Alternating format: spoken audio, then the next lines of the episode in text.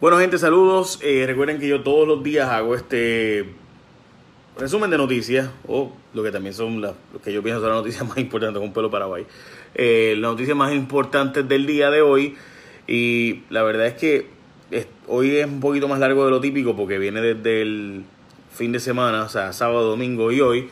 Así que vamos para encima, gente. Bueno, primero la noticia más importante sin duda es que se han anunciado casi 91 billones de dólares de, por Trump y han llegado solo 5.3 billones según el propio gobernador y la Junta de Control Fiscal en el informe este de la actividad de Wharton que se hizo. Pues esos son los números reales de los fondos federales que han llegado a Puerto Rico, contrario a lo que se anuncia, pues no han llegado jamás los números que se habían dicho que han llegado y Trump está diciendo en Estados Unidos que ha enviado y que es el mejor presidente de la historia de Puerto Rico, que lo de Estados Unidos para Puerto Rico me refiero, porque supuestamente ha ayudado un montón a la isla. Bueno, pues resulta ser que ha enviado mucho menos dinero de lo que se suponía. Trataron de coger de Pisuaca, trataron de coger de Pisuaca a Daddy Yankee, medio millón de billetes en lancha, o sea, él compró una lancha por un millón de pesos y la lancha, se supone no tuviera gravámenes ni deudas ni nada por el estilo, tenía un gravamen de Bank of America de medio millón de pesos y está demandando ahora por un millón por daños a su imagen, etcétera, etcétera. Hay 200.000 personas menos con plan médico en Puerto Rico, particularmente el plan del gobierno.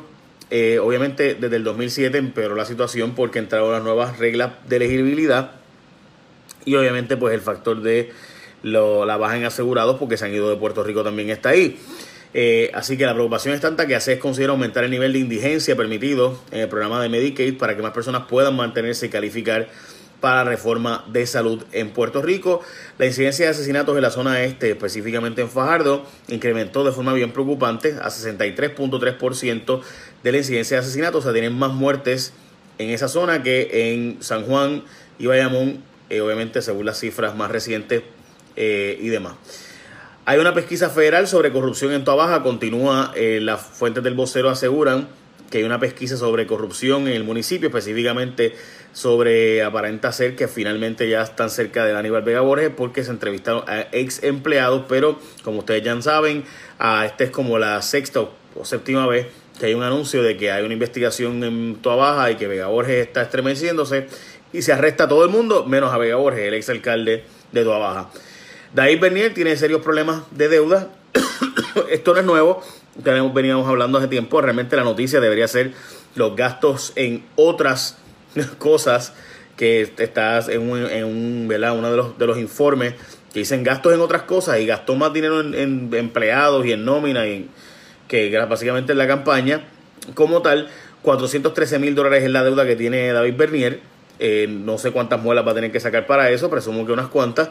Pero lo cierto es que David Bernier es el candidato más fuerte que tiene el Partido Popular ahora mismo. Si corriera para la gobernación, estoy seguro que no va a correr porque si no, eh, Carmen Yulín no hubiera corrido. Los rumores son que ella intentó dialogar con él para ver si él iba a correr y cuando le dijo que no, pues entonces ahí fue que ella decidió por la gobernación, que había estado coqueteando con la idea de correr para comisionada hasta que supo que David no iba a correr para gobernación, pero veremos, él va ahora a decir que sí va a correr, porque como único va a recoger los chavos, este, que va a dejar que siga corriendo el rumor de que va a correr, va a correr, va a correr, y entonces veremos a ver si corre o no corre, porque pues así es como se recauda dinero, así siempre es como se recauda dinero. Rivera Chat, por ejemplo, hacía ver cómo que iba a correr para gobernación, recogía dinero como tal y después corría para el Senado, pues, así funciona eso.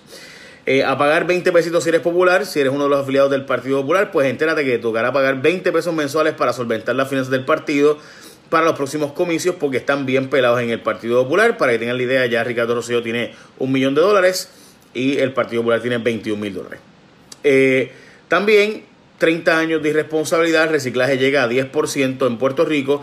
Advierten que, tienen, que vienen impuestos por ahí. Básicamente, de nuevo, eh, un grupo de legisladores y alcaldes está anunciando que básicamente la única forma en la que va a poder resolverse el problema de reciclaje en Puerto Rico, que solo es 10% según la cifra del 2013, se supone que fuera desde, desde 1993, se supone que llegáramos al 35% para el año 2000. Pues no hemos llegado obviamente, sino que estamos para atrás, 10%. Eh, de reciclaje en Puerto Rico y para resolver ese problema, como único se puede hacer según legisladores y alcaldes es poniendo impuestos adicionales, o sea que el, el IBU municipal que se supone que era para recoger la basura, se lo fututearon en estatuas, se lo fututearon en parques pasivos y este parques de, pues ya usted sabe, todas las baboserías que hicieron los alcaldes y ahora pues no hay chavos para recoger la basura. Y están diciendo que la solución es meternos impuestos. La estatua de Colón ahora está parada, pero el escultor dice que lo cogieron de piso acá. Básicamente, como mencionamos la semana pasada, hay una demanda eh, contra un empresario puertorriqueño, se llama José González Freire, que es dueño para American Green también, pero en este caso estamos hablando de la estatua, y por alegadamente no cumplir con el acuerdo de traspasarle ciertas tierras del área en que levantó la estatua al artista. Dice González Freire que él trató de pasarle al artista los terrenos, pero que supuestamente no él no tenía una entidad específica a la cual pasarla, así que no lo hizo en el 2013. Veremos. A Forense llega el doble de los muertos de lo que se supone. Según Henry Newman, hay que legislar por una penalidad para penalizar, para castigar a los médicos que no fundamenten científicamente su decisión de no incluir la causa y manera de muerte en que una persona dio un certificado de función. O sea, básicamente se supone que los médicos tengan que obligatoriamente llenar unos encasillados y demás. Recuerden que en Puerto Rico mueren 27 mil personas anualmente. Así que esos 27 mil, pues dicen ellos que sobre 21 mil sí tienen ese certificado con esos detalles, pero que hay cerca de 3 mil que no y por tanto dicen que de los seis mil y pico de cadáveres que llegan a ciencias forenses, solo la mitad debería llegar a ciencias forenses.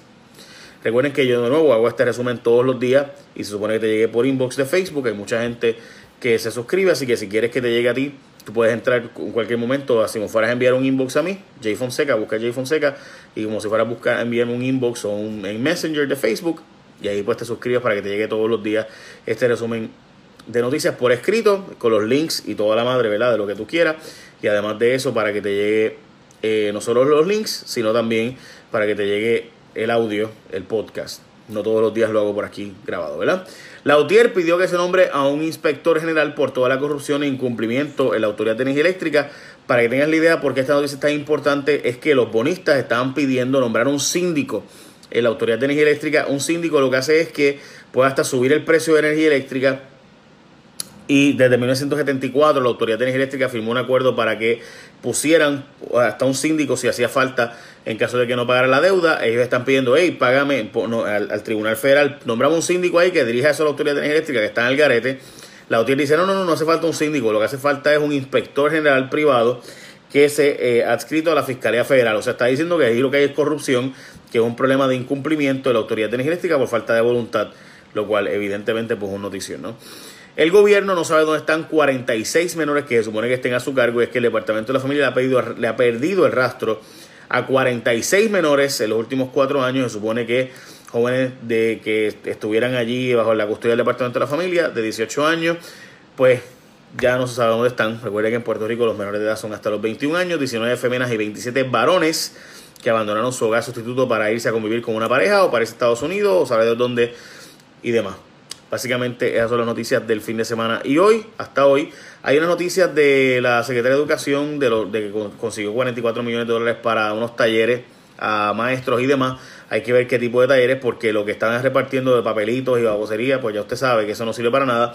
También una noticia en Metro de que aparenta ser de que eh, Héctor Pesquera se va del Departamento de Seguridad Pública y también que Julia Keller pasaría a hacer otras funciones más, eh, más allá de ser secretaria de Educación y demás, básicamente yo diría que esas son, es así, ah, y que la coma iba a cambiar de horario, eh, no en Puerto Rico, sino para Estados Unidos. Eh, básicamente esas son las noticias más importantes hoy. Buen día gente, bendición, échame la bendición.